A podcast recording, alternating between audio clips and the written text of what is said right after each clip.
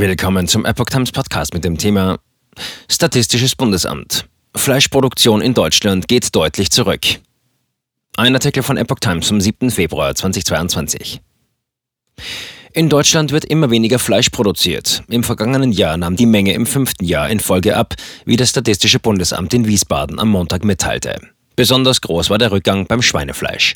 56,2 Millionen Schweine, Rinder, Schafe und Ziegen sowie fast 669 Millionen Hühner, Puten und Enten wurden 2021 hierzulande geschlachtet, wie das Statistikamt mitteilte.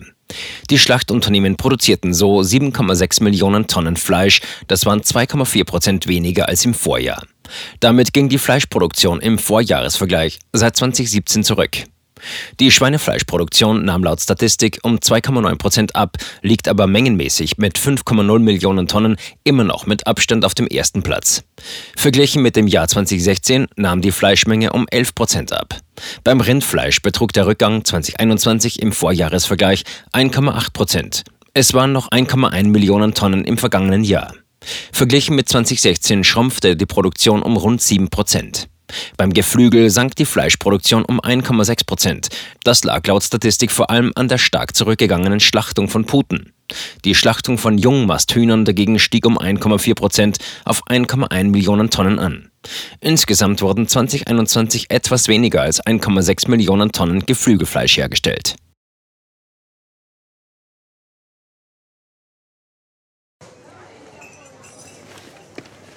Bis Brot ich ess, das Lied ich sing. In Zeiten von Twitter und Facebook hat diese Redewendung aus der Zeit der Minnesänger neu an Bedeutung gewonnen. Wes Brot ich ess, des Lied ich sing, bedeutet in der Medienwelt, dass Zeitungen die Interessen derer vertreten, die sie bezahlen. In Deutschland sind dies meist Parteien, Werbekunden oder Stiftungen einflussreicher Geldgeber. Die Epoch Times ist frei von allen solchen Einflüssen und steht allein in der Verantwortung derer, die sie finanziert, nämlich Ihnen, unseren Lesern.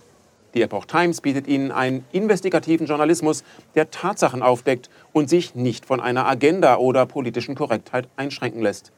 Wenn auch Ihnen wirklich unabhängige und unzensierte Informationen wichtig sind, dann finden Sie diese in der neuen Wochenzeitung der Epoch Times. Zum Preis von nur einer Tasse Kaffee erhalten Sie nachhaltige Geistesnahrung für eine ganze Woche. Bestellen Sie die Epoch Times jetzt gratis drei Wochen lang zum Kennenlernen und lesen Sie den Unterschied.